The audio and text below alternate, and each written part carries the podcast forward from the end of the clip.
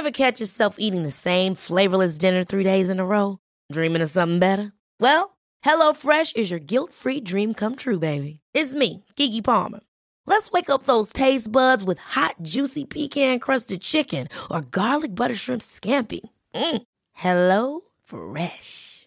Stop dreaming of all the delicious possibilities and dig in at HelloFresh.com. Let's get this dinner party started.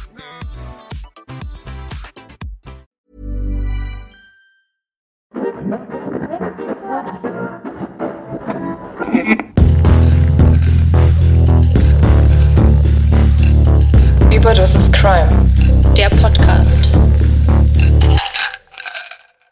Hallo und herzlich willkommen zu Überdosis Crime. Ich bin Saskia. Und ich bin Chinoa und bei uns geht es um nationale und internationale Verbrechen. Hallöchen, herzlich willkommen zu Folge 44. Yes. Heute habe ich euch mal richtig begrüßt und äh, hier wurde mir nicht dazwischen gegrätscht. Wir freuen uns, dass ihr wieder dabei seid. Heute habe ich einen Fall mitgebracht, der ziemlich, ziemlich spannend ist und auch ein bisschen verrückt, um ehrlich zu sein. Ein kleines Oh. bisschen abgedreht. Immer noch schlimm, weil es um einen Mordfall geht, aber teilweise auch so komisch, dass ich zwischendurch auch mal lächeln musste. Oh. Okay. Ja, cool. Ich freue mich schon. Ich bin schon sehr Okay. gespannt. Also, ich freue mich jetzt natürlich, ne? Wie ihr wisst. Aber es ist schon in welchem Maß man sich freuen kann, wenn es Genau. um True Crime geht, sagen ungefähr jede Folge. Ja. Bevor wir zu unserer Kategorie kommen, weil der Fall heute nicht allzu lang ist und wir mal wieder Zeit haben für unser Your Time to Crime, können wir einfach mal die Leute ein bisschen updaten, was bei uns so los ist und ob alles okay ist. Möchtest du beginnen? Ja, ich wollte, also eigentlich möchte ich ganz am Anfang erstmal sagen, noch sechs Folgen bis zum Jubiläum. Ich weiß, Saskia hat schon gesagt, es ist kein Oh. Jubiläum, aber ich finde 50, 50 Folgen ist schon ein Jubiläum. Halftime. Da müssen wir uns auf jeden Fall mal was Cooles überlegen. Siehst du? Und ähm, ja, äh, Saskia ist positiv. ich also- bin immer positiv gestimmt. Also Corona-positiv. Covid-19. Jetzt hast du mir vorweggenommen, wie es mir geht. Na, ich Du wollte sollst doch das erzählen, also wie's dir anmoderieren. Ich wollte es Ach so. anmoderieren. Okay. Ja, weil Du- alles, was okay. bei mir, alles, was bei mir abläuft, ist weniger interessant, als äh, dass du Corona hast. Ah, Okay, ja. Gut, dann wisst ihr jetzt Bescheid. Das ist eigentlich auch alles, was wir sagen müssen, sagen können. Ich habe Coronsons und Man hört es dir nicht an. Und man Ich weiß dir auch nicht ich, an. Wenn ich ein bisschen, ja, ich bin ein ganz kleines bisschen geschminkt, also ein bisschen Spot-Concealing gemacht heute, aber wenn ich ein bisschen nasal klingen sollte, zwischendurch huste oder mal ganz kurz pausieren muss, du weißt es schon, dann liegt es daran, dass mir, warum auch immer, wenn ich eine Erkältung habe, dann tränen mir die Augen wie Sau. Das habe ich, Ich habe übrigens eine Umfrage gemacht, hast du das gesehen? Ja, habe ich gesehen. Haben Ich wir die hab Auswertung nicht schon geguckt. gesehen? Nee, ich kann ja mal Guckst du gucken. mal? Ja. Ähm, Ignore Limit, na klar. Saskia hat auch ein paar Nachrichten beantwortet, wie ich sehe. Wir müssen ganz kurz sagen, weil die Yes. Leute wissen vielleicht nicht, worum es gerade geht. Ich habe eine kleine Umfrage auf unserer Instagram-Seite in der Story gemacht. Falls ihr uns noch nicht folgen solltet, dann schaut da gerne bei überdosis.crime.podcast Mit UE. Vorbei. Da posten wir ja zu unseren Fällen immer ein paar Bilder und ein paar weitere Informationen, aber auch manchmal eine Story und ähm, zum Beispiel mit unseren Favoriten oder eben mal einer Umfrage. Da haben wir gefragt, ob andere Menschen, weil wir da in der letzten Folge drüber gesprochen haben, auch zufällig oder sehr bewusst in Überwachungskameras schauen, wenn sie einen Laden betreten. Das Beispiel Genau. jetzt hier war zum Beispiel in einer Bank. Ähm, da habe ich geschrieben, ihr steht bei der Bank und wartet auf einen freien Automaten. Oben in der rechten Ecke befindet sich eine Kamera. Schaut ihr hinein. Und es haben 85 Prozent, ja, na klar, die ziehen meine Augen magisch an. Ich habe nur ziehen meine Augen magisch geschrieben. Why that? Naja.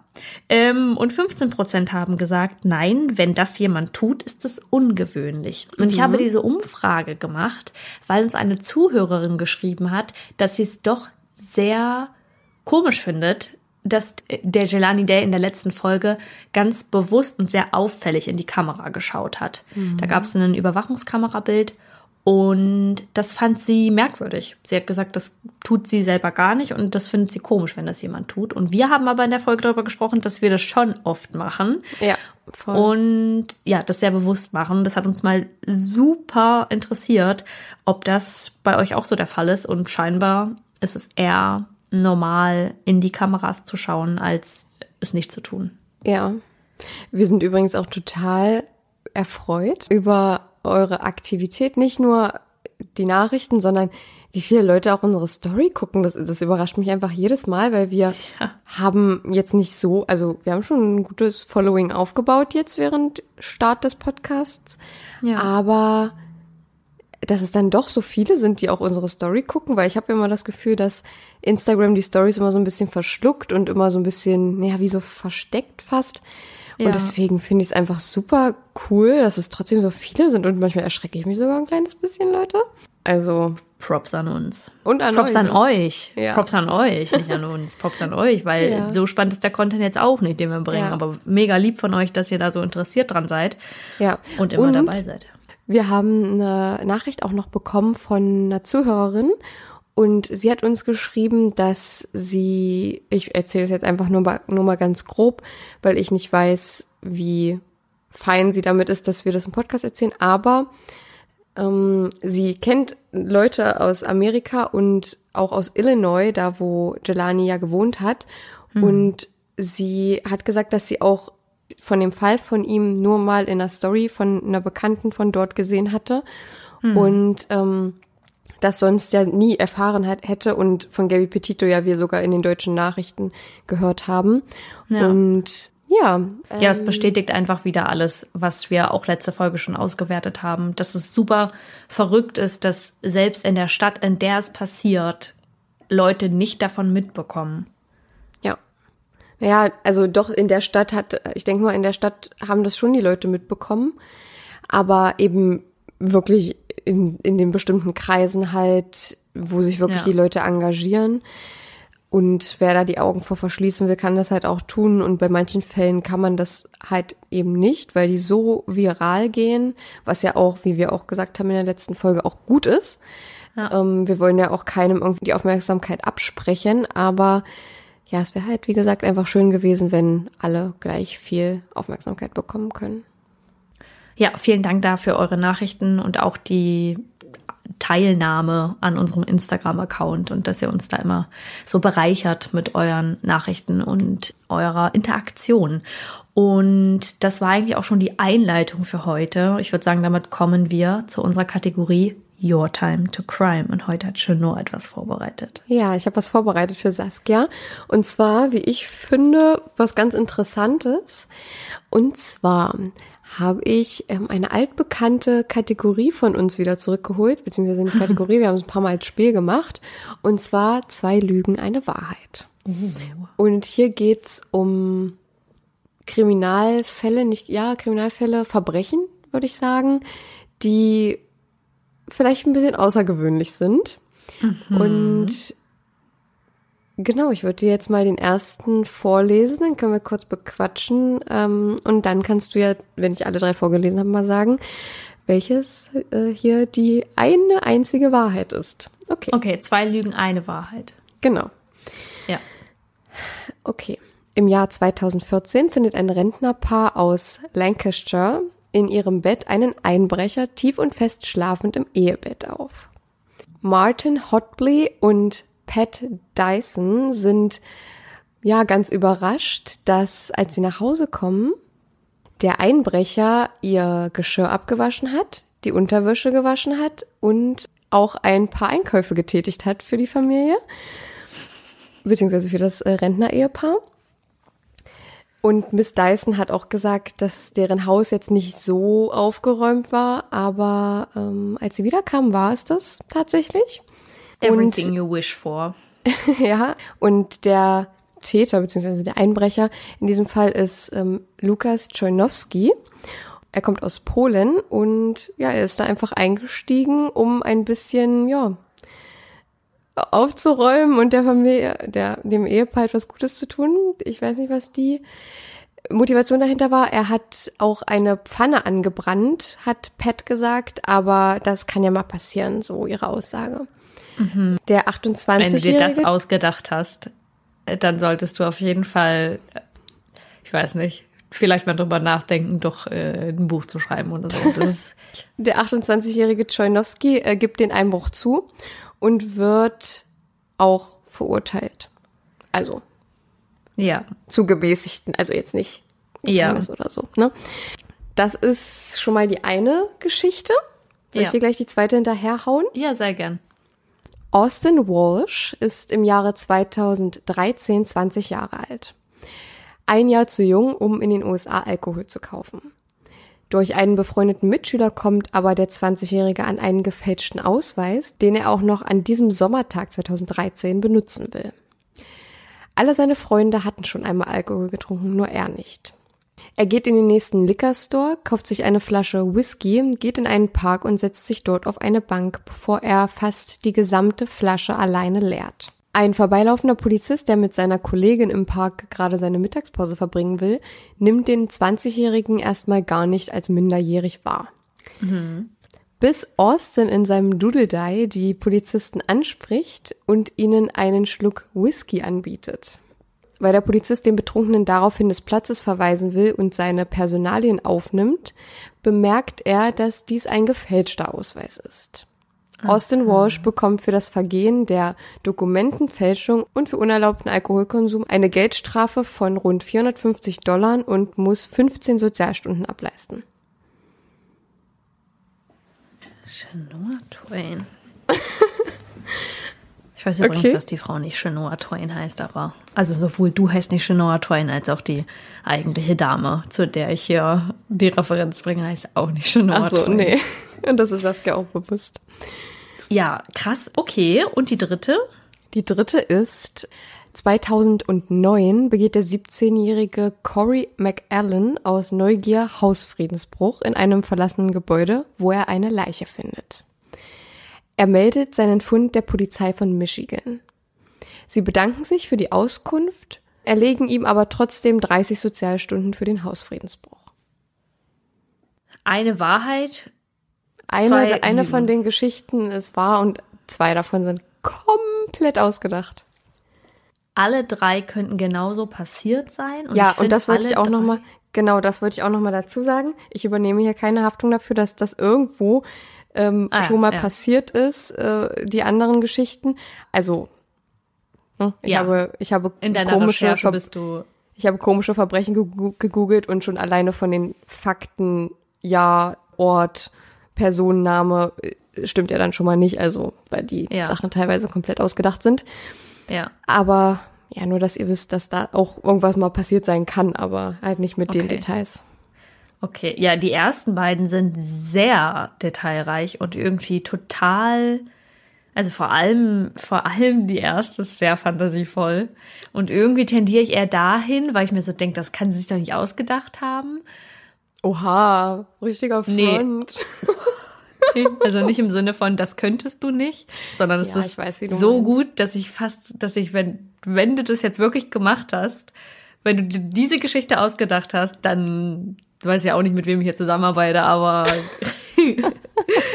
ähm, vor allem, weil schon nur so eine Person ist, die lügt halt nicht. Also ich hätte, würde, also eigentlich nicht, oder? Naja, na dir gegenüber nicht, ne. Gut.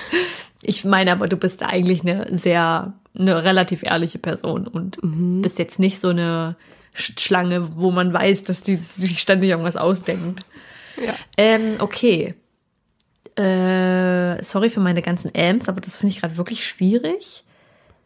Ich sag jetzt einfach mal ganz spontan die It's tricky. Ich glaube, die zweite Geschichte ist die Wahrheit. Eigentlich tendiere ich eher zur ersten, aber die finde ich so komisch, dass ich es nicht glaube. Und deswegen sage ich die zweite Geschichte. Die dritte ist mir zu detaillos. Und bei der zweiten, ja, ich, ohne Begründung sage ich jetzt erstmal die zweite. Also äh, die zweite war die mit Austin Walsh und seinem Genau. Whisky. Ähm, Genau. ja, haben wir eingeloggt. Das ist eingeloggt. Okay, ist wrong. Ist falsch. Das ist tatsächlich die äh, allererste Geschichte, die ich vorgelesen habe, die ist so passiert. Wow. Wow. Ja, also ähm, es gab wirklich 2014 dieses Rentner-Ehepaar, was einfach nach Hause kam und sich gedacht hat, ja, irgendwie ist in unserem Bett hier gerade so ein junger Mann, so ein 28-Jähriger, ähm, Lukas Czynowski, äh, nee, Lukas Czojnowski oder Lukas, Lukas, ich glaube, äh, polnisch spricht man es Lukas aus. Ja. Ähm, und er hat da erstmal ein bisschen aufgeräumt und hat mal ein bisschen seine, ja, ich weiß nicht. Mega hat er nett. Ja, ja, und ich fand es auch so sympathisch, dass äh, Pat Dyson auch gesagt hat dann, ja, er hat zwar eine Pfanne angebrannt, aber das passiert jedem Mal. Mega nett. ja. Also ich muss es jetzt nicht unbedingt haben, es muss jetzt nicht unbedingt jemand bei mir einbrechen. Das kann ich direkt mal ganz genau so sagen.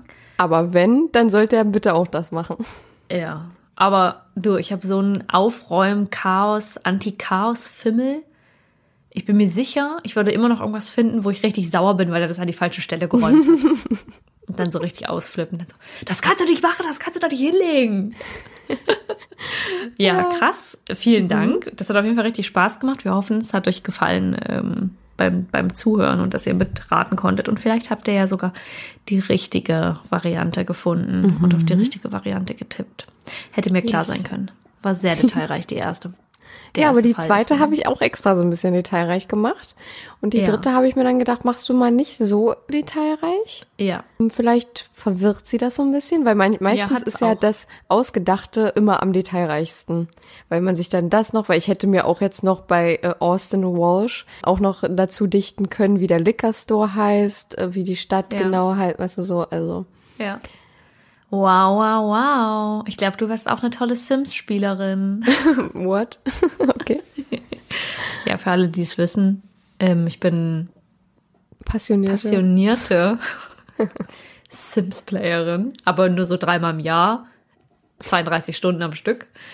ähm, also alle anderen, die auch Sims spielen, in dem Ausmaß, in dem ich es tue, wissen, dass man sich viele Dinge ausdenkt, die so im Spiel gar nicht passieren. Also Dinge, die, die vorher im, fürs Gameplay wichtig sind, um Entscheidungen zu treffen, die man aber nie so festlegen kann. Aber ist auch egal. Darum soll es heute nicht gehen. Wir kommen jetzt zu meinem Fall. Ja. Ich wünsche euch ganz viel Spaß. Ähm, ich möchte noch einmal an meine Aussage von vorhin anknüpfen und noch einmal erklären, warum ich manche Sachen komisch fand oder mal kurz lächeln musste. Nicht, weil der Fall irgendwie amüsant ist oder der, der Tod einer Person amüsant ist.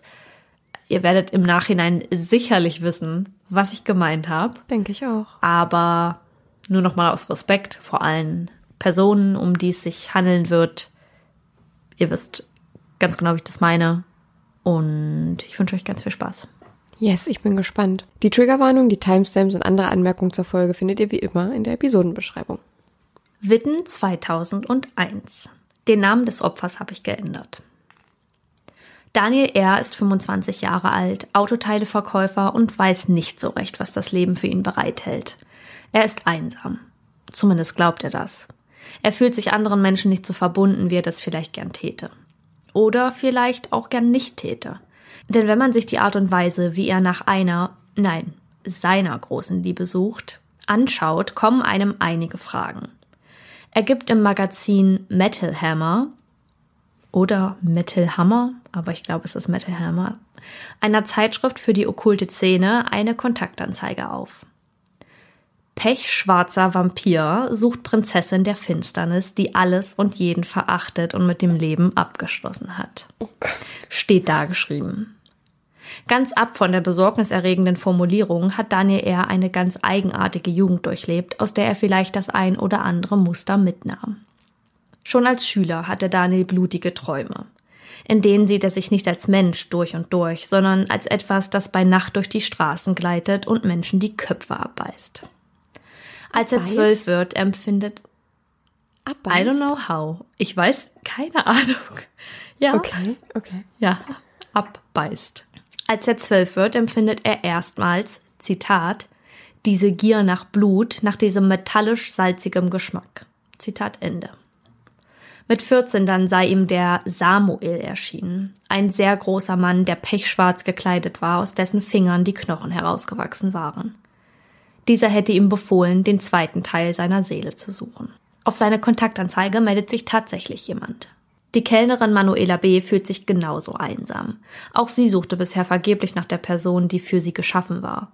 Sie meldet sich bei Daniel, die zwei treffen sich und merken schnell, dass da eine ganz besondere Verbindung zwischen ihnen besteht. Manuela kommt aus Witten. Sie ist 23 und ähnlich wie Daniel hat sie eine eher andersartige Vergangenheit. Mit 13 wendet sie sich der Gothic-Szene zu. Sie gibt sich selbst den Namen Allegra, italienisch die Frohe, und sagt, sie fühlt sich in ihrem Körper gefangen wie ein Transvestit. Ihr Körper trägt Narben von Schnitten, die sie sich wie Schmuck in ihr Fleisch ritzt. Ohne ihre künstlichen Eckzähne, solche wie Dracula sie hatte, verlässt sie nicht das Haus.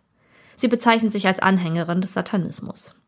Ich möchte kurz dazu sagen, dass viele Menschen den Satanismus und Geschichten dazu fehlinterpretieren bzw. fehlinformiert sind. Grundsätzlich ist der Satanismus kein Glaube, sondern eine Philosophie. Der moderne Satanismus nimmt Abstand von Magie, Teufel oder Gottesanbetung und den schwarzen Messen. Es geht im Satanismus eigentlich darum, die eigene Göttlichkeit zu finden und zu stärken. Dabei ist mit dem Wort Göttlichkeit allerdings kein religiöser Zusammenhang zu ziehen. Zitat Der Satanist akzeptiert sich selbst als Tier unter anderen Tieren, welches manchmal besser, häufig jedoch schlechter als die Vierbeiner ist, um es mit den Worten Laves auszudrücken. Kants berühmte Aussage, habe den Mut, dich deines eigenen Verstandes zu bedienen, ist einer der Hauptpunkte des Satanismus. Denn vor allem ruft seine Philosophie dazu auf, sich keiner Gewalt zu beugen, mit der man nicht einverstanden ist. Das Herdenverhalten ist eine Sünde des Satanismus. Eben dieses Benutzen des eigenen Verstandes kann auch als Göttlichkeit gesehen werden. Zitat Ende. Satanisten glauben nicht an einen Satan an sich und auch an keinen Gott. Der Satan ist für sie die Metapher für all das, was der Satanist ablehnt oder ausleben will. Er akzeptiert, dass er ein Tier ist, womit es für ihn keinen Grund gibt, sich seinen Trieben, darunter zum Beispiel dem sexuellen Trieb, zu widersetzen. Sie widersetzen sich nicht, sie genießen. Nach Anton Sandor Lavey, der die satanistische Bibel verfasste und den Begriff prägte, heißt es also Sinnesfreude statt Abstinenz. Man solle sich selbst leben, anderen dabei aber nicht schaden wichtig, Gothics und Satanisten sind nicht das gleiche und unterscheiden sich in der Regel in vielen Punkten voneinander. Das würde jetzt hier natürlich den Rahmen sprengen, deswegen belasse ich das dabei. Ja. Manuela arbeitete nach Aussagen einiger Bekannter unter anderem als Domina und BDSM-Model. Beide haben Kontakt in die Neonazi-Szene. Ein guter Freund Daniel Erst, den er auch oft besuchte, war aktiver Neonazi. Und auch Daniel wurde, als er noch in Herten wohnhaft war, 1998 vom Vorsitzenden des NPD-Kreisverbandes Recklinghausen, Wolfgang Kevering, als Wahlhelfer für die anstehende Bundestagswahl nominiert. Nach dem Wahlkampf zieht er sich allerdings aus der Neonazi-Szene zurück und wendet sich mehr der Gothic-Metal-Szene zu. Daniel und Manuela suchten und fanden sich.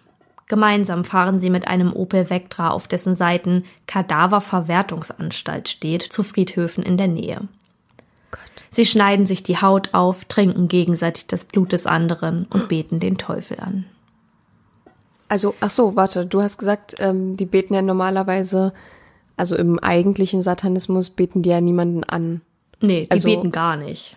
Okay, aber dann. Die lehnen Religion, Religion eher ab und in einem Interview habe ich gesehen, dass sie sich eher mit Atheisten vergleichen würden. Ah, okay. Aber also dann praktizieren ja die beiden Protagonisten in der Geschichte, beziehungsweise eine wahre Geschichte, praktizieren das anders, als es eigentlich so. Dazu kommen wir am Ende noch. Da okay. können wir uns gerne auch nochmal drüber unterhalten. Also es Ja, äh, okay. kommt in der Geschichte deutlich heraus, dass da irgendwas nicht ganz stimmt. Ah ja, okay. Sie leben und schlafen vor allem getrennt. Sexuelle Interaktionen finden zwischen den beiden nicht statt. Daniel lebt bei seinen Eltern in Herten, Manuela hat eine eigene Wohnung in Witten. Diese spiegelt ihre Gedankenwelt vermutlich ziemlich gut wider. Schwarzer Teppich, blutrote Tapete, an den Wänden hängen außerdem Hakenkreuze, schwarz-weiße Poster mit erhängten Frauen, Ketten, Handschellen, Bockgehörne, also die Ja. Hörner eines Bocks. Hörner. Bockes. Eine Sense und Skalpelle mit Blutresten. Manuela sagt, sie würde kein Sonnenlicht vertragen und schläft deswegen häufig den Tag über hinweg, um dann in der Nacht ihrem Alltag nachzugehen. Allerdings ist hier auch ein bisschen widersprüchlich. Sie hat teilweise auch tagsüber gearbeitet und es war sehr wahrscheinlich nicht die, die wirkliche Allergie gegen die Sonne, sondern na ihr. Gedanke, die Sonne nicht zu vertragen und Ja. nicht zu mögen. Ja, genau. Wenn sie schläft, dann in einem Sarg, der anstelle eines Bettes auf dem schwarzen Teppich steht. Oh nee, wie, also das Klischee, das musste jetzt irgendwie auch noch kommen. Das ist echt so. Im März 2001 bekommt Daniel verschlüsselte Befehle. Die Zahl 666 und dazu eine 7.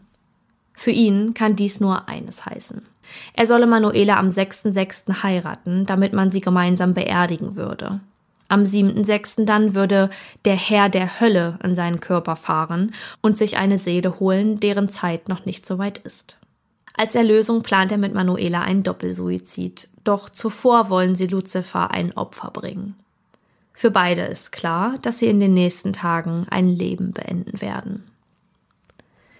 Daniel kündigt seinen Job und heiratet seine Manuela. Und dann war der Tag gekommen.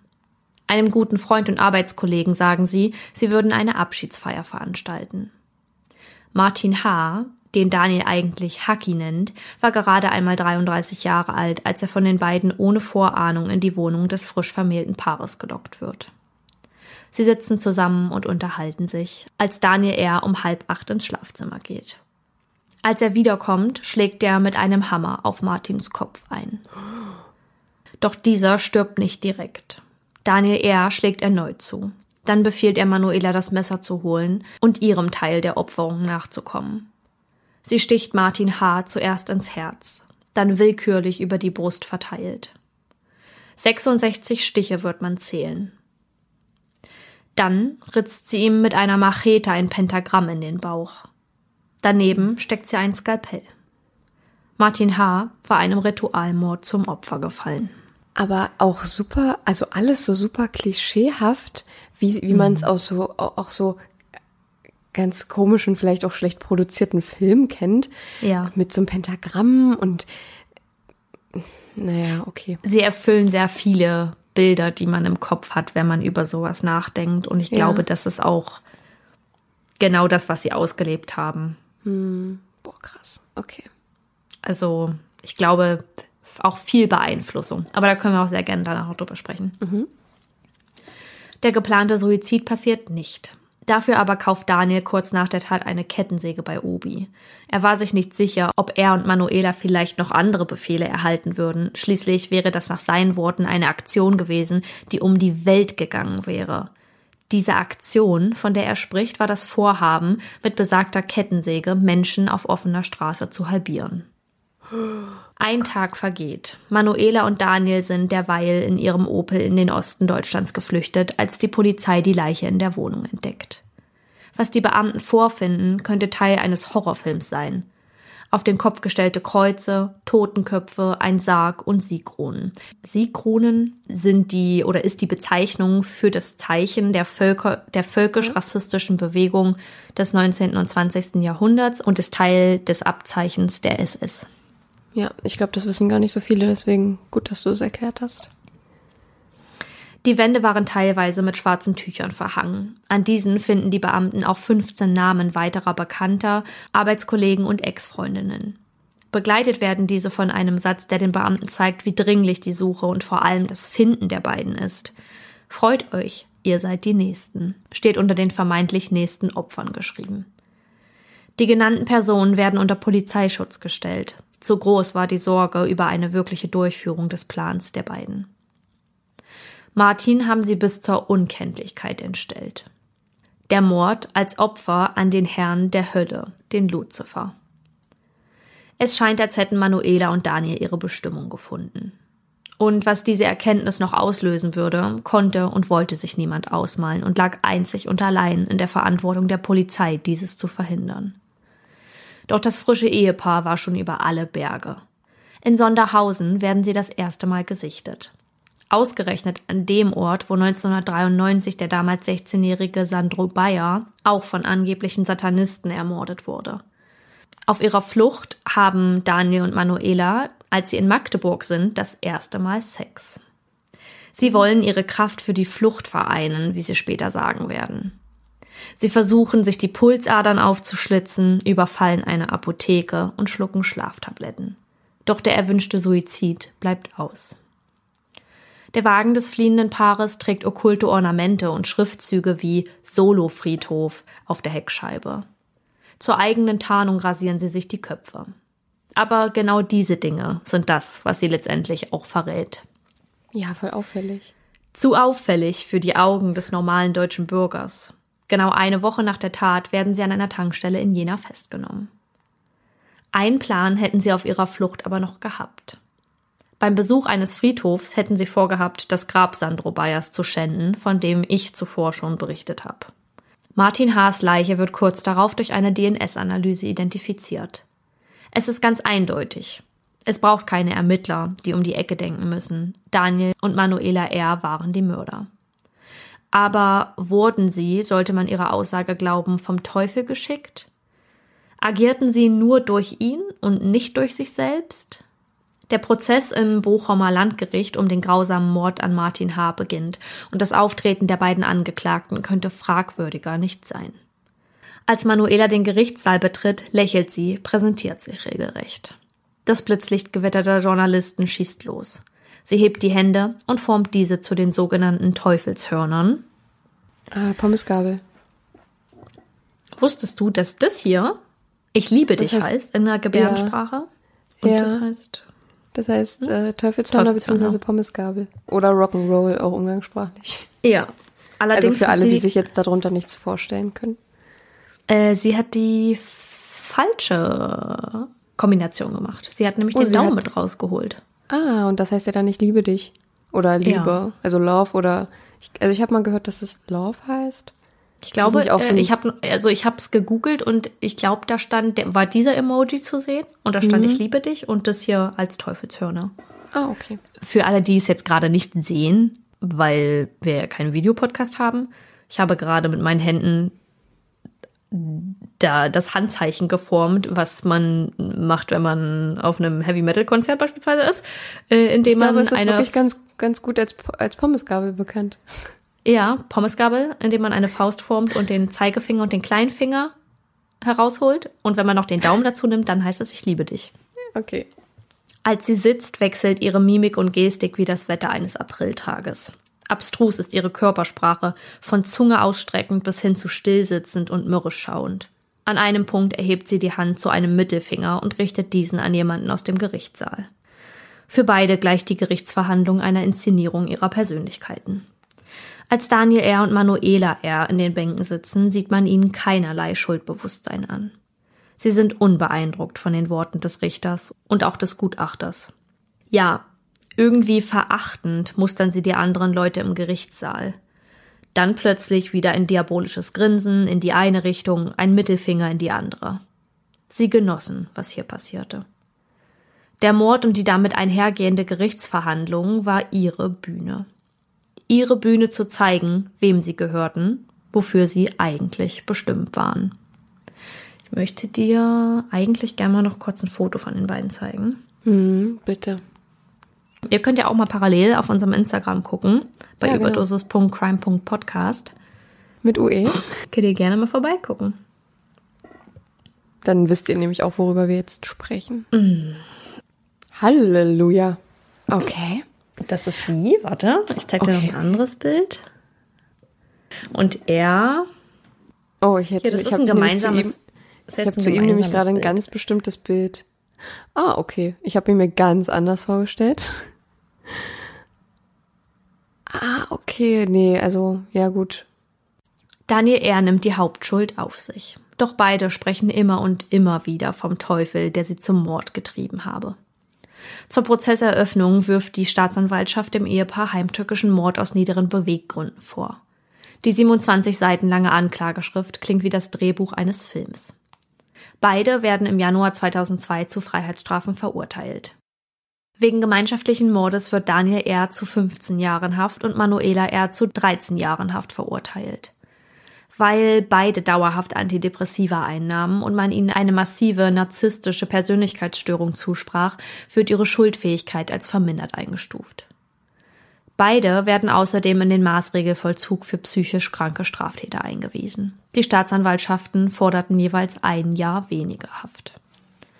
2011 stellt der Verteidiger Daniel Ers einen Antrag, seinen Mandanten nach zwei Drittel der Strafdauer zu entlassen und den Rest der Strafe auf Bewährung auszusetzen.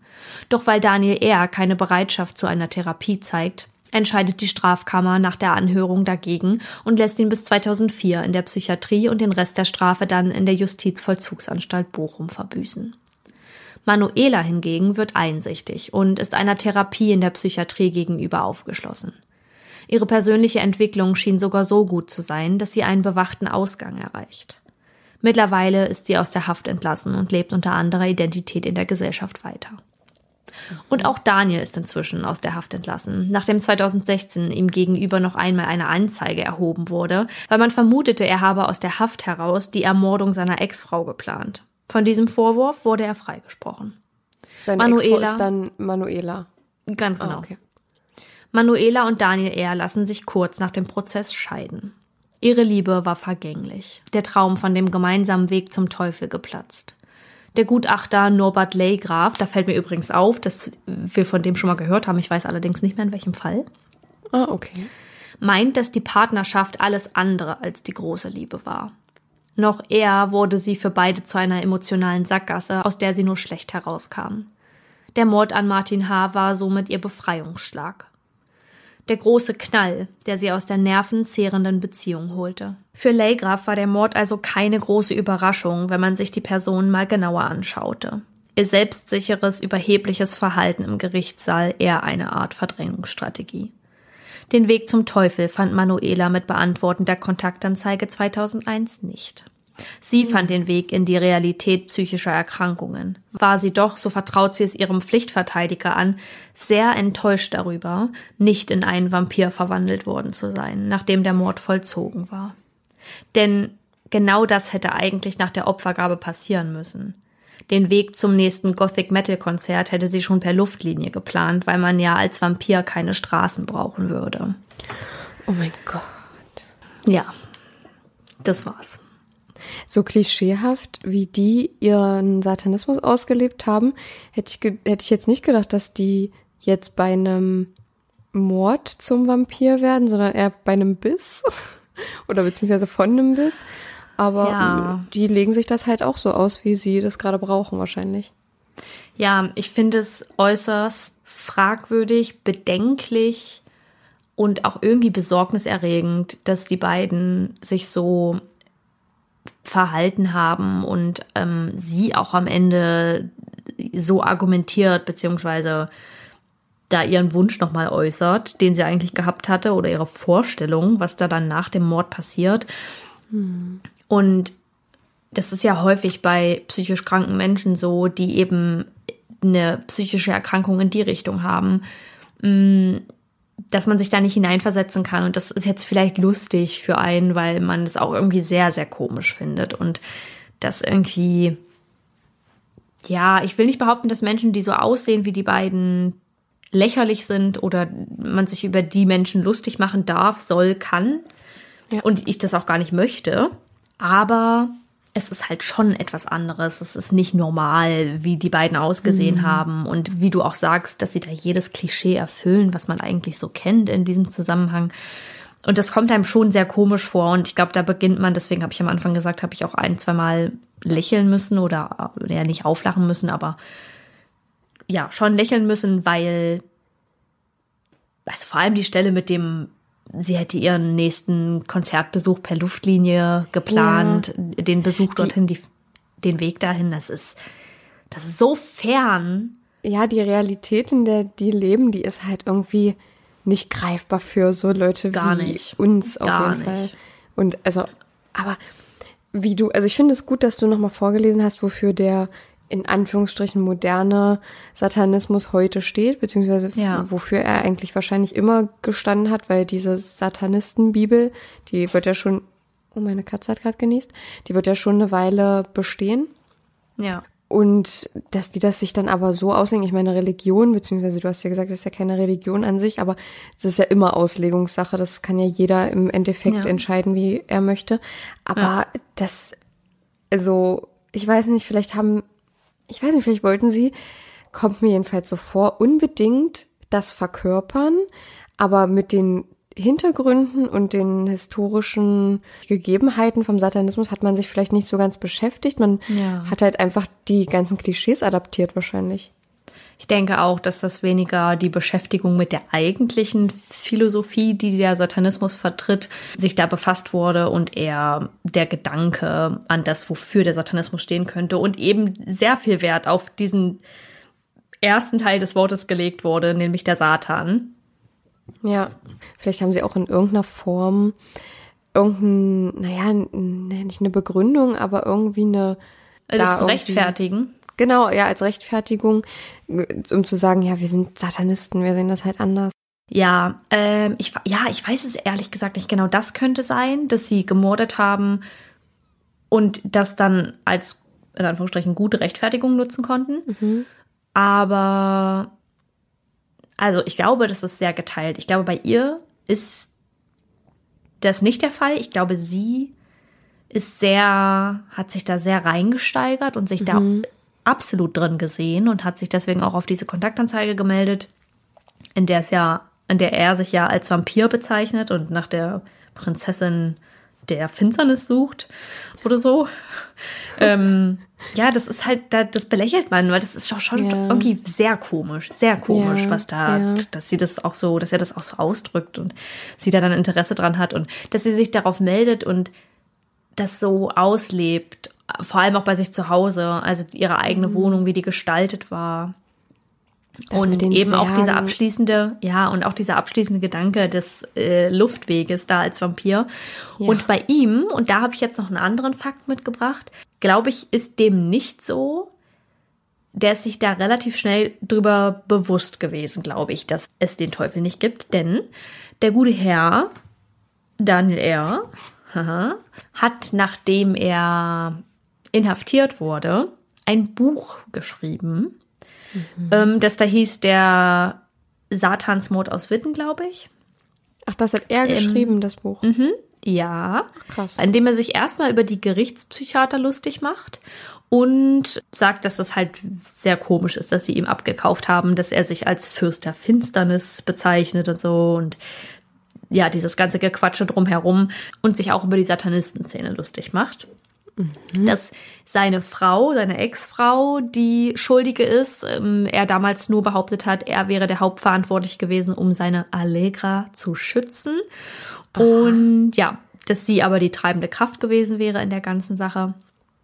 Und das finde ich sehr komisch, also dass er sich dem dann auch so bewusst war. Ich glaube, sie wird da durch Therapie auch hingekommen sein, dass sie dann eben auch so einen großen Fortschritt gesehen hat. Aber er ist ein absoluter Narzisst und ist ja fest davon überzeugt, dass er ja irgendwie Bescheid weiß und weiß, wie alles abgelaufen ist. Und das ist ja irgendwie auch dieses Muster davon. Also immer noch zu denken, er habe die Kontrolle und er habe, er habe gerade das Zepter in der Hand und er wäre derjenige, der alle an der Nase rumführt. Wie er so tut dann, als wäre das von vornherein irgendwie, naja, als hätte er so, So schon im gewesen. Gerichtssaal die so heimlich so ausgelacht, haha, ihr denkt jetzt Ja. gerade alle, ich bin hier der Satanist, ihr werdet schon sehen, wenn ich Ja. mein Buch raushaue, werdet ihr schon sehen. Ja, ich find's auch sehr, sehr komisch. Also auch, dass er dann die ähm, Therapie abgelehnt hat und da gar nicht offen für war. Dann noch was anderes, ähm, wollte ich nochmal sagen. Für Menschen im Satanismus ist die Opferung eines Menschen sehr unüblich. Das sagt der Sektenexperte der evangelischen Kirche Westfalen, Rüdiger Haut. Und er sagt, dass es bislang sowas eigentlich erst einmal in Kalifornien gegeben hat. Und Manuela hat auch gesagt, dass sie den Martin H. eigentlich sehr, sehr gern mochte, aber der Satan es ihr nun mal befohlen hat. Und diesen Mord zu verweigern wäre eine Beleidigung Satans gewesen. Oh, okay. Und der Daniel R. ging sogar noch ein ganzes Stück weiter und behauptete, dass er selber, beziehungsweise die beiden, eher so ein bisschen das schuldlose Werkzeug seines Herren waren. Und Aussage von ihm ist, wenn man jemanden mit dem Auto überfährt, wird doch auch nicht das Auto angeklagt. Oh, krass. Also, es ist ja so, also für mich hört sich das gerade so an, als würde er sich damit rechtfertigen, dass er, wenn er den Vergleich mit dem Auto jetzt anbringt, besessen war. Aber war er ja nicht, weil der Satan ist ja nicht, oder, der, De- oder eine Art Dämon ist ja nicht in ihn hineingefahren und hat das dann, so jedenfalls hätte er ja auch so argumentieren können. Ja. Hat er aber nicht, weswegen ich einfach davon ausgehe, dass das auch schon wieder irgendwie halt so zusammengeklamüstert ist. Ich habe gerade noch einen guten Gedanken. Bist Ja. du mit deinem fertig? Ja. Weil mir gerade so der Gedanke gekommen ist, ich habe so ein bisschen versucht, die Parallele zu Anneliese, Anneliese Michel. ganz genau, und habe versucht, so ein bisschen die Parallele dahin zu ziehen und habe gerade so gedacht, die Eltern waren ja in dem Fall diejenigen, die an das Böse geglaubt haben, weil sie auch sehr religiös waren. Und, Und sie zu dem Bösen gemacht haben, auch so ein bisschen. Genau, sie zu dem Bösen gemacht haben und geglaubt haben, dass das Böse in sie gefahren war und sich eben nicht um die Epilepsie gekümmert haben, weswegen das so ausgeartet ist. Und bei den beiden könnte ich mir jetzt vorstellen, dass sie nicht blutrünstig, aber diesen, diese Charaktereigenschaft, fähig zu sein zu morden, in sich trugen, sich gefunden haben und beide psychisch angeknackst waren und einfach nur dieses Bild des Bösen gesucht haben und schon immer eben so praktizierten, indem sie im Satanismus dabei waren und dieses Verherrlichen des Teufels und des Satans und das Anbeten dessen, ja, und das einfach so die, dieser Mord die Spitze des Eisbergs war, aber da ganz viel drunter lag, das eben nicht nur mit dem Satanismus zu tun hatte, sondern auch mit dem Sein eines bösen Menschen. Ja. Ja, dass sie es vorher halt in der Theorie irgendwie praktiziert haben und Ja. das nicht irgendwie ausgelebt haben und der Mord war dann die Praxis zur Theorie einfach irgendwie Ja. und also verrückt, super verrückt. Der Daniel hat übrigens die Tat nach 16 Jahren dann auch gestanden, beziehungsweise hat gesagt, dass, äh, ja, dass das alles passiert ist und er hat es nicht beim Namen genannt. Er sagte, das, was da 2002 passiert ist, wäre ja so gewesen und er hat sich halt selbst seine Schuld wieder zugesprochen. Also ja, alles sehr durcheinander. Wahrscheinlich, ja, wahrscheinlich, weil er jetzt, weil es jetzt eh kein Zurück mehr gibt und dann kann man sich ja wenigstens noch den Ruhm von den anderen Satanisten oder den ähnlich Denkenden noch irgendwie einheimsen. Weil man sonst jetzt nichts mehr anderes hat, um sich da zu profilieren oder so, weil man ist ja eh schon der Satansmörder. Ähm, krass. Vielleicht hat er auch eine Therapie gemacht und letztendlich eingesehen, dass es nichts bringt. Man weiß es nicht. Es war auf jeden Fall ein sehr spannender Fall, es auch zu recherchieren. Und wir hoffen, er hat euch gefallen und ihr konntet irgendwie was aus dem Fall mitnehmen. Es ist super spannend, mal zu sehen, wie verschiedene Menschen so ticken und was außerhalb des eigenen Kosmos so passiert, weil man sich das eigentlich nicht vorstellen kann und Voll das verrückt. so fern ist. Hätte ich das gewusst, dass du äh, so einen Fall machst, der dieses Thema betrifft, hätte ich, glaube ich, für meinen nächsten Fall auch so einwählen können, weil es gibt ja auch super viele internationale Fälle, die Ja. auch irgendwie auf den Satanismus oder auf den, ja, den entfernten oder auch den modernen äh, Satanismus irgendwie aufbauen und dann hätte man ja so eine, hätte man so ein kleines Thema irgendwie gehabt. ja, ich aber das ja kannst du auch gerne nochmal machen. Ja, nee, ich habe auch noch gar nicht angefangen beim nächsten Ah, ja. Fall. Ich weiß nur manchmal nicht, ob die Zuhörer zweimal Lust auf das gleiche Thema hintereinander Ja. haben. Das Ähm, da könnt ihr uns aber gerne zuschreiben und dazu möchte ich auch noch sagen, wenn wir euch mal nicht antworten und entweder die Nachricht gar nicht, was für euch so aussieht, als würden wir sie nicht sehen, wir sehen die. Ähm, und auch wenn wir nur die manchmal nur liken oder die irgendwie in unserem Postfach einfach verrutscht, wir sehen die, aber wir haben leider mittlerweile, oder leider, nicht leider, sondern wir freuen uns wirklich sehr, aber wir haben gerade so viele Nachrichten, dass wir echt mit dem Beantworten nicht hinterherkommen. Und ich glaube, jetzt beginnt langsam die Zeit, wo wir uns eingestehen müssen, dass wir leider nicht mehr auf eine Social Media Beauftragte brauchen. ja, also Bewerbung gerne an Überdosis Crime Podcast at outlook.de. Nein, Spaß, aber ähm, dass das echt schwierig wird und aber wir sehen eure Nachrichten und wir finden es super interessant, uns die durchzulesen und ähm, ja, und wenn es ja nur ein Like von uns intensiv. gibt. Ja, Die sind ja auch immer sehr intensiv. Also mit intensiv meine ich auch mal etwas länger und das gefällt uns mega gut. Ich finde es super schön, Ja, das zu voll. lesen. Aber ähm, wir können, wir lesen alles, wir sehen alles, definitiv, aber wir können nicht immer auf alles antworten. Äh, seht uns da einfach ein kleines bisschen nach. Ja, Ja. genau. Also genau, schreibt uns dazu einfach mal, ob ihr das jetzt doof finden würdet, wenn wir mal so ein Thema haben und da zwei Fälle hintereinander kommen, die mit dem gleichen Thema sind. Wenn nicht, dann ich kann jetzt auch einfach, weil ich finde das Thema sehr interessant, könnte ich jetzt auch einfach noch ein, zwei Monate warten und würde dann mal Ja. so einen Fall mitbringen für euch, der sich so auf, auf den Satanismus stützt oder so. weil ähm, ich denke, dass es voll viele Leute so interessieren könnte, weil das ja voll das entfernte Thema für die meisten ist. Und dass man da vielleicht auch, weil da gibt's echt, ich habe da schon Sachen gelesen aus Amerika und aller Welt. Ja. Das ist schon sehr verbreitet. Auf jeden Fall, ähm, schreibt uns da aber gerne mal, ob ihr da Lust drauf hättet oder. Rumänien. Ja, aus Rumänien wahrscheinlich. Kleiner Funfact dazu. Ich habe letztens, beziehungsweise Saskia und ich haben letztens über Katastrophentourismus geschrieben und da habe ich gesagt, es wäre schon ganz cool, wenn wir uns mal in so ein Hotel einmieten in Transsilvanien oder so, wo ähm, man halt wirklich so in so Särgen, weil das gibt's, Leute, glaubt mir das, es gibt es, wo man in so Särgen schläft, vielleicht wäre das mir jetzt eine Nummer zu krass, aber es gibt so richtige Vampir-Hotels, ähm, und das ist irgendwie cool. Und da habe ich das Saskia geschrieben. Also Saskia hat die wieder überlesen, meine Nachricht sogar. Nee, habe ich gesehen. habe ich gesehen. Ich Aber finde es trotzdem immer noch gruselig, der Gedanke. Das kann sein. Aber wie cool wäre das, wenn, wie cool wäre das, wenn wir das dann einfach mal so ein bisschen auf Video, so einen kleinen Vlog für euch machen? Ja, da müssen wir uns dann aber jemanden organisieren, der dann mitkommt. Da kann dann ein kleiner Videograf, der kann sich dann bei uns melden, kann dann sagen, hallo, ich hätte da Lust drauf. Oder eine Videografin. Videografin. So nämlich. Und dann können wir das mal machen. Das wäre auf, also, wäre auf jeden Fall funny. Das ist ein Projekt für die Zukunft, aber das gehen wir mal an. genau. Chenor, Nee, aber wenn ich deswegen nicht überlebe, dann ist was los. Oder ich Dann- haunted danach bin. übrigens, ähm, wenn mir mal was zustößt, Ja. dann möchte ich, dass mein Fall der letzte hier in diesem Podcast ist, ja. der dann von dir gecovert wird. Naja. Ach so. Okay, na klar. Dein Fall. Ach so, jetzt habe ich es gecheckt. Der Ich dachte, du wolltest einfach, dass wir mit einem Fall von dir enden. Das wäre auch okay für mich gewesen. ich wollte nämlich sagen, nein, ich recherchiere meine Fälle ja sowieso immer so spät, dass es vermutlich passieren würde. Ja. Auch wenn ich Also anst- sterben würde, würde unser Podcast äh, mit einem Fall von dir enden, weil ich recherchiere ja so spät, dass es dann, dass keiner mehr da wäre. Nein, ich meine, dass mein, der Fall um Ja. die Umstände meines, ja. Also, Ja. da möchte ich dir nur mal die Erlaubnis zugeben, das Same, machen same darfst. for me. Same for me. Echt, ja, Aber, hätte ich nicht gedacht Äh, von dir. klopfen wir mal hier auf Holz. Ja, dass nein, das- uns passiert nichts. Aber für den Fall hm, muss man drüber gesprochen haben. Weil manche wollen das vielleicht nicht, das ist deren Fall. Nee, für mich wäre das okay.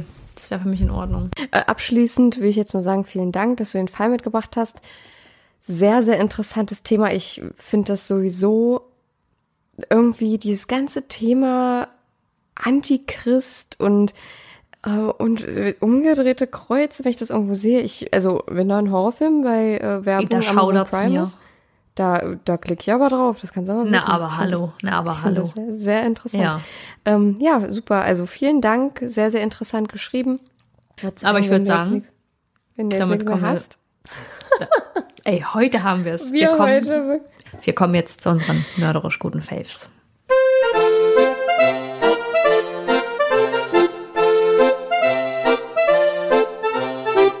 Yes.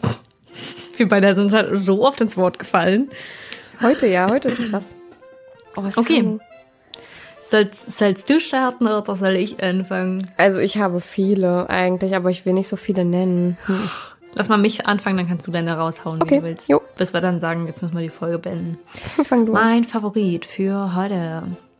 Mein Favorit für diese Woche ist ähm, nicht mein Kindle, das habe ich ja schon mal genannt, kurz bevor ich in Genau. Urlaub gefahren bin.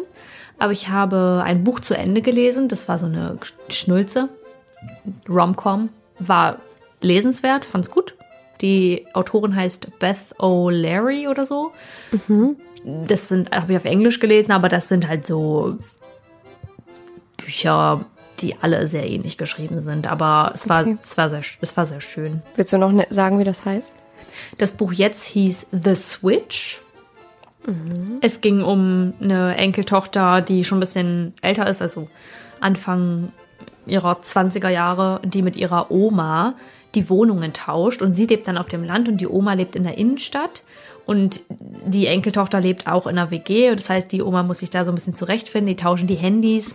Und ähm, die Oma wird halt voll wild und ähm, hat ihren, ihr Ehemann hatte sie damals verlassen. Und sie äh, fängt dann an, auf einer Dating-Website zu, Oh zu, zu suchen. Und die Enkeltochter ähm, hat eigentlich einen Freund, aber das, der ist voll der Arsch. Und sie findet da einen neuen Typen, der halt auf dem Land lebt und ähm, aber voll zuvorkommend ist und den mag sie richtig gern und das kann sie sich nicht so richtig eingestehen. Und es ist sehr, sehr schön geschrieben. Es ist so ein Wohlfühlbuch. Und jetzt lese ich aber gerade, das habe ich dann vorgestern angefangen, bin schon bei Seite 90, den Präparator. Und ich habe mir das damals im Sommerurlaub gekauft auf meinem Kindle, weil ich das bei Mordlust als Empfehlung von Laura gehört habe. Die hört das, glaube ich, bei Bookbeat. Ich glaube bei Bookbeat. Und ich wollte das auch per Hörbuch eigentlich hören, dachte aber so, ach komm, ey, du machst so viele Sachen immer so passiv. Dann kaufst du dir das Buch und jetzt habe ich es mir gekauft. Und es ist super spannend. Ich glaube, es wäre auch was für dich. Es ist, es, äh, kann ich sehr empfehlen. Ich würde es dir ja ausleihen, aber es ist auf meinem iPad, äh, auf meinem Aber warum, Kindle. aber warum, worum geht's? Also ich bin ja erst bei Seite 90 von 470. Das heißt, so viel habe ich jetzt auch noch nicht gelesen. Aber es geht um einen Serienmörder und dieser Fall muss aufgeklärt werden, beziehungsweise der Serienmörder muss gefunden werden. Und es wechselt immer zwischen der Perspektive mh, FBI-Ermittler und Mörder, der Oh, seine Leichen gerade, also ich glaube, das ist nicht gespoilert, wenn ich sage, dass dieser Serienmörder Frauen umbringt und dann einbalsamiert und präpariert und entweder Das bei sich ja zu Hause, ja, entweder bei sich zu Hause hat oder halt in der Öffentlichkeit präsentiert. Also beispielsweise eine eine an einer Stelle, das ist auch nicht gespoilert, an einer Stelle stellt er die Frau an der Brücke so hin, dass es aussieht, als würde sie aufs Wasser schauen, aber sie ist eigentlich tot und er legt sie in Flüssigkeiten mit Farbe ein, so dass sie dann halt eine rosige Hautfarbe hat. Oder ähm, sein anderes Opfer setzt er, er, er balsamiert sie so ein, dass sie wie sitzend einbalsamiert wird und setzt sie dann an den Strand und dann kriegt es halt erstmal niemand mit. Also ich finde es ein bisschen komisch, weil man sich so denkt, ja, wenn ich an den Strand komme, so die ersten, die da hinkommen, die denken auch so, warum sitzt da die ganze Zeit eine Frau und die sitzt da einfach nur und bewegt sich nicht. Ah, voll interessant. Und äh, ein Typ äh, spricht sie dann aber an, weil er sich denkt, was ist mit ihr los? Weil er, der Mörder, hat sie so einbalsamiert, dass sie die Hände vor dem Gesicht hat, als würde sie weinen. Krass. Ja, also richtig, richtig crazy. Nichts für schwache Nerven, aber super interessant, lässt sich sehr gut lesen, sehr flüssig lesen und ist auf Deutsch. Und könnte ich mir Vielleicht vorstellen, finde ich dass dir das ja mal so als Taschenbuch oder so. Ja, gibt's ganz bestimmt. Ganz bestimmt. Kann ich sehr Cool. empfehlen. Das ist mein Favorit für diese Woche. Ich muss erstmal mein Buch lesen, was ich mir eigentlich für den Fall mal geholt habe, den ich mal machen. Ich mache den auf jeden Fall, dafür habe ich schon viel zu viel daraus geschrieben aus dem Buch. Ja. Ähm, aber ich weiß gerade ehrlich gesagt auch nicht, wo das Buch ist, weil, falls ihr es nicht wisst, Leute, ich bin ja umgezogen. ähm, und ich glaube, es ist aber im Auto, weil ich es glaube, das letzte Mal im Sommerurlaub oder so äh, benu- benutzt habe. Ja, okay. Also, nach meinem Nicht-Favorit von der letzten Folge kommt jetzt ein Favorit und der war abzusehen, denn es ist meine neue Kaffeemaschine. Und da kommt auch gleich ein kleiner Nicht-Favorit noch mit hinterher. Oh. Und zwar ähm, habe ich mir ja dazu Starbucks-Kapseln gekauft. ja. Und die sind mein Nicht-Favorit, muss ich sagen, weil, also vielleicht die Latte Macchiato Kapseln, die sind ganz cool, aber ich habe mir zum Beispiel auch Milchkaffee. Das war so ein Set. Ja. Und der Milchkaffee, also ich habe jetzt auch nicht erwartet, dass da jetzt so ein starker Kaffee und ich trinke nicht gerne starken Kaffee, also so richtig starken Kaffee nicht. Aber das ist ja, das ist ja ein Witz. Also das ist ja nicht mal ein Cappuccino. Das schmeckt. Ich habe da nicht eine Nuance Kaffee rausgeschmeckt und da habe ich mir gesagt, nö, nee, das ist mir nix. So. Dafür Und- trinkt man ihn ja auch nicht, dass man dann Ja, so einen ja, genau. Und ich kann mir dann auch Kaffee nicht- ich kann mir dann auch nicht vorstellen, dass der mir auch die gewünschte Wirkung bringt, weil bei mir macht der mich ja auch Nee. noch wach. Also Ja. noch, ja. Und deswegen, die würde ich nicht empfehlen. Die schmecken zwar, also die Kaffee, äh, nee, die Latte Macchiatos, die schmecken mega lecker. Also Karamell und Vanille habe ich da. Äh, Leute, das ist echt lecker. Ja. Aber der Rest, nee, dann habe ich mir jetzt andere Kapseln noch geholt. Aber ähm, wir sind auf jeden Fall sehr froh, dass deine neue Kaffeemaschine ein Favorit ist. Ja. Dass das doch Und so ein Hit wurde.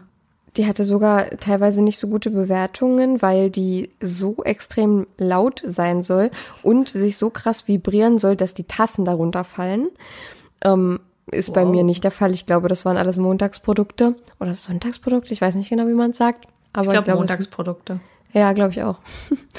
ähm, und ich habe doch Videos gesehen, also es ist auch kein Flachs, aber bei mir ist es nicht so. Bei mir ist es nicht mal so krass laut. Ja, also die ist auf jeden Fall ein Favorit. Mm, Ich hatte vorhin, da habe ich mir richtig viele überlegt, beziehungsweise mir kamen so viele in den Kopf geschossen. Ist auch immer gut, wenn man sich die dann nicht aufschreibt. Ja. Das ist wie wenn einem was ähm, kurz vorm Schlafengehen einfällt Ja, und man sich das nicht aufschreibt, dann ist es weg. ja. Manchmal kommt so random am Tag danach einfach so in den Kopf geschossen. Wenn man irgendwas Mhm. hört, dann wird es getriggert. Aber selten. Deswegen schreibe ich mir alles auf. Manchmal, wenn mein Freund noch wach ist, dann sage ich mal noch, schreib mal bitte, schick mir mal bei WhatsApp bitte eine Nachricht mit dem und dem. Echt? Hm. Ja, das ja, das ja, das macht auch Sinn. Ja, also dann als Favoriten die neue Kaffeemaschine und als Nicht-Favoriten die Starbucks-Kapseln dazu, weil sie einfach nicht nach Kaffee schmecken. Ja. Und äh, ne, dann wollen wir auch sowas hier nicht im Haushalt. Dann wollen wir sowas nicht haben. Vielen, vielen Dank, dass ihr uns heute wieder hier gelauscht und zugehört habt und dabei wart. Wir freuen uns immer sehr, wie zahlreich ihr auf unsere Folgen klickt und sind super froh, Ja. mit euch da so ein bisschen unsere Community aufzubauen. Und damit beenden wir unsere Folge für heute. Yes. Wir wünschen euch einen wunderschönen Tag, Abend, Nacht, welche Zeit auch immer Woche, es ist, äh, Monat, zu, ihr das, Leben. Zu, zu der ihr das hört. Und wir hören uns in der nächsten Folge wieder. Wir hoffen, ihr seid nächste Woche, nee, ihr seid bei der nächsten Folge alle am Start wieder. Ja. Da bringe ich ein, wieder einen Fall mit. Und ähm, ja, wir, wir hoffen auch, dass diese Folge hier jetzt äh, pünktlich kommt, weil Saskia ist wieder Jetsetter jetzt geworden wieder. ähm, die sehen mich Das ist gerade das jetzt, letzte Mal erstmal. Das letzte Mal. wenn die, wenn die Folge planmäßig online kommt, dann ist Saskia nämlich gerade nicht in Town, dann ist sie nämlich wo? Portugal. In Lissabon. Und ähm, genau. wir sind gespannt, was du uns erzählst, wie es da war. Ich bin auch ganz gespannt. Ähm, und dann würde ich sagen, dann beenden wir hier die Folge. Und mein obligatorischer letzter Satz, seid immer nett zu anderen, denn ihr wisst gerade nicht, was bei denen so vorgeht. Und ob ihr wirklich richtig steht, seht ihr, wenn das Licht angeht. Tschüss. Ciao.